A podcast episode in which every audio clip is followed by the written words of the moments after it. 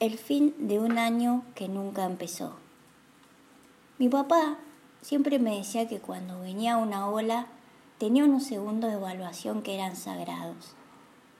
Podías dejarte llevar haciendo la plancha, disfrutando del vértigo y vaivén lúdico.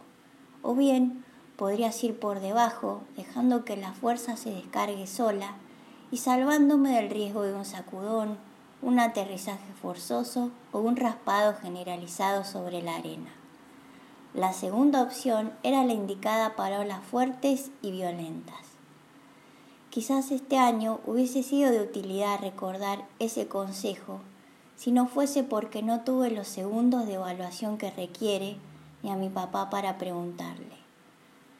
Termino un poco cansada, como mascullada por gigantes de agua, ya saben, las rocas de un año violento y salvaje. Lo que no me dijo él, ni nadie, es que cuando estás herida no importa lo que hagas porque el agua te arde igual. Arde y cicatriza la sal del oleaje. Ya escribí la palabra deseo en el papel y lo dejé como quien abandona una parte de sí y se convierte en espejo.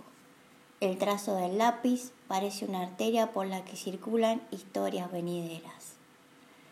Eso pasa cuando una persona logra estar más cerca de vos que vos misma, me decía mi mamá, y también hubiese sido amigable su consejo.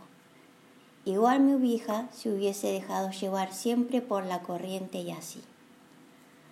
Todas estas son como moralejas en retrospectiva que nunca llegan en el momento justo, pero dejo aquí las sombras de un recuerdo que no me llevó más porque se disipa en la marea de la mente y del cuerpo, en el mar.